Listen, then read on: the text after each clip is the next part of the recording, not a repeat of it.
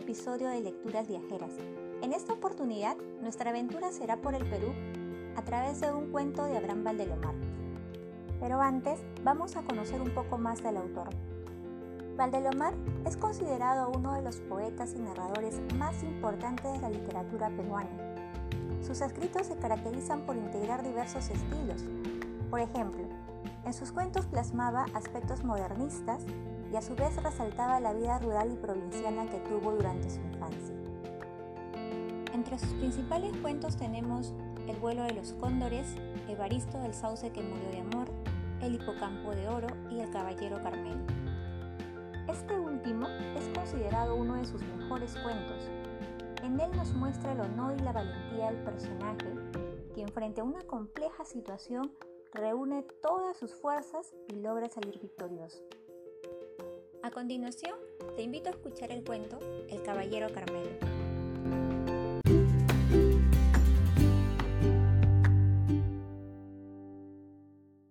Un día muy temprano, apareció en el fondo de la plaza un jinete en un bellísimo caballo de paso, con una rebosante alforja. Aquel jinete era Roberto, el hermano mayor que regresaba a casa después de mucho tiempo. Al reconocerlo, Toda la familia muy emocionada salió a su encuentro. La más emocionada con la llegada era su madre. Al llegar, el viajero junto a toda su familia realizó un recorrido por la casa, que ahora veía distinta. Había notado que en su ausencia muchas cosas habían cambiado. Al finalizar el recorrido, la familia retornó al comedor y frente a los rostros de sorpresa de sus pequeños hermanos, Roberto fue sacando de su alforja obsequios que había traído de su viaje y entregó a cada integrante de su familia. Casi todos recibieron obsequio, pero faltaba su padre. Así que todos preguntaron, ¿cuál es el obsequio para papá? Roberto sonrió y pidió a un ayudante que le traiga Carmelo. Toda la familia estaba sorprendida. ¿Quién era Carmelo? se preguntaban.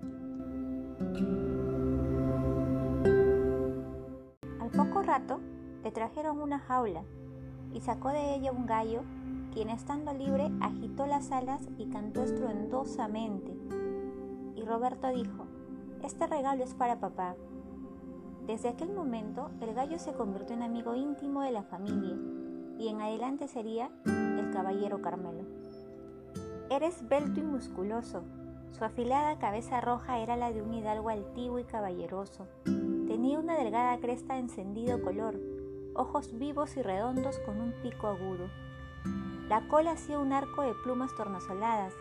Su cuerpo era de color caramelo, las piernas fuertes, cubiertas de escamas, parecían las de un armado caballero medieval. A una distancia del puerto de Pisco se encuentra San Andrés de los Pescadores, la aldea de gente sencilla, que eleva sus casuchas entre la rumorosa orilla y el estéril desierto. Allí las palmeras se multiplican y las higueras dan sombra a los hogares. La gente de San Andrés, los domingos durante el alba, van al puerto cargados de corvinas frescas y dan gracias a Dios por ello. Son buenas personas, de dulces rostros y sencillos, descendientes de los hijos del sol. Los niños crecen sobre la arena caldeada bajo el sol ubérrimo hasta que aprenden a lanzarse al mar y a manejar los botes, dominando las olas y la furia marina. Una tarde, el padre, después del almuerzo, dio una noticia. Había aceptado una apuesta para la jugada de gallos de San Andrés, que se realizaría el 28 de julio. No había podido evitarlo. Le habían dicho que el Carmelo, cuyo prestigio era mayor que el del alcalde, no era un gallo de raza, razón por la cual aceptó la apuesta. Dentro de un mes se enfrentaría el Carmelo con el Ajiseco, quien era un famoso gallo vencedor. La familia recibió la noticia con profundo dolor. El Carmelo iría a un combate, a luchar a muerte, cuerpo a cuerpo, con un gallo más fuerte y más joven. Llegó el terrible día. Toda la familia estaba triste, un hombre había ido seis días seguidos a preparar al Carmelo. La familia tenía prohibido verlo. El 28 de julio por la tarde vino el preparador y de una caja llena de algodones sacó una media luna de acero con unas pequeñas correas. Era la navaja, la espada del soldado. A los pocos minutos, en silencio, con una calma trágica, sacaron al Carmelo. ¡Qué crueldad! dijo la madre. Lloraban las hermanas, y Jesús, la más pequeña, ordenó a su hermano que vaya junto al gallo, y le dijo, Cuídalo, y luego se puso a llorar. Al llegar a San Andrés, el pueblo estaba de fiesta. Banderas peruanas ondeaban sobre las casas por el Día de la Patria. Las personas se dirigían al espacio donde se iba a dar el enfrentamiento. Sonó de pronto una campanilla y salieron por lugares opuestos dos hombres, llevando cada uno un gallo. Lanzaron a ambos gallos, quienes se miraron fijamente, alargaron los cuellos y se enfrentaron. Hubo ruido de alas, plumas que volaron, gritos de la muchedumbre, y a los pocos segundos de jadeante lucha cayó uno de ellos. Su cabecita afilada y roja besó el suelo, y el juez dijo, ha enterrado el pico, señores. Batió las alas el vencedor, aplaudió la multitud enardecida, y ambos gallos fueron sacados del ruedo. La primera jornada había terminado. Ahora era el turno del Carmelo. Sonó la campanilla del juez y en medio de la expectación general salieron dos hombres, cada uno con su gallo, y soltaron a los dos rivales. El Carmelo, al lado del otro, era un gallo viejo y achacoso. Todos apostaban al enemigo. No faltó aficionado que anunciara el triunfo del Carmelo, pero la mayoría de las apuestas favorecía al adversario. Una vez frente al enemigo, el Carmelo empezó a picotear, agitó las alas y cantó muy fuerte. El otro que en verdad no parecía ser un gallo fino y de distinguida sangre y alcurnia, hacía cosas tan petulantes que parecían humanas. Miraba con desprecio al Carmelo y se paseaba como dueño de la cancha. El ajiseco dio la primera embestida y se inició la lucha. El Carmelo, con todos los aires de un experto luchador, trataba de no poner las patas armadas con cuchillas en el pecho del enemigo jamás picaba a su adversario, mientras que el ajiseco, bravucón y necio, todo quería hacerlo a letazos y golpes de fuerza. Jadeantes se detuvieron un segundo. Un hilo de sangre corría por la pierna del Carmelo. Estaba herido, pero parecía no darse cuenta de su dolor. Se hicieron nuevas apuestas y todos iban en favor del ajiseco. En este nuevo encuentro, el Carmelo cantó y acometió con tal furia que desbarató al otro de un solo impulso. Luego de esto, la lucha fue cruel e indecisa, y una herida grave hizo caer al Carmelo, y los partidarios del Ajiseco gritaron emocionados, creyendo ganada la prueba.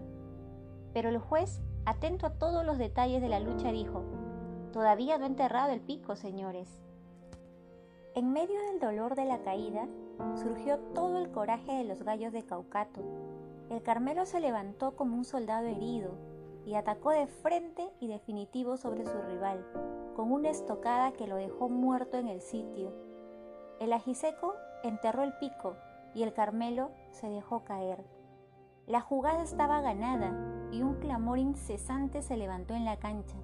Las personas gritaban, ¡Viva el Carmelo! El Carmelo fue conducido a casa. Estuvo dos días sometido a toda clase de cuidados.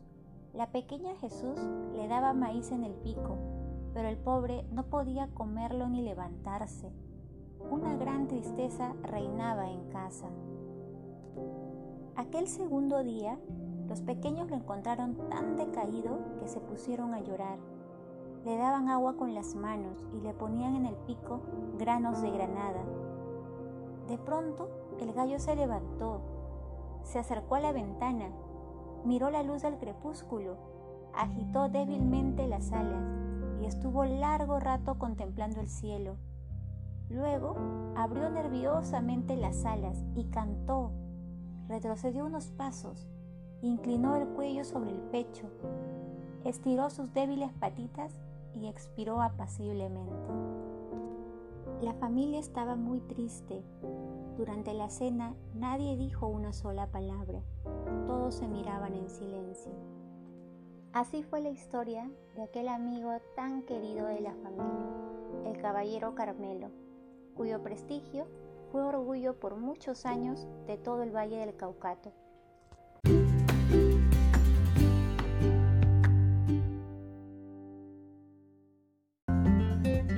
Compartirles un dato de nuestra lectura viajera. En el relato de hoy se menciona un lugar denominado Pisco. Esta es una provincia de Ica y se caracteriza por ser una ciudad portuaria en la costa sur del Perú, tiene como principal atracción turística las Islas Ballestas, que albergan muchas especies marinas, como pingüinos, pelícanos y lobos marinos. El autor vivió gran parte de su infancia en este territorio, razón por la cual lo menciona en sus cuentos. Los espero en una próxima aventura de mis lecturas viajeras.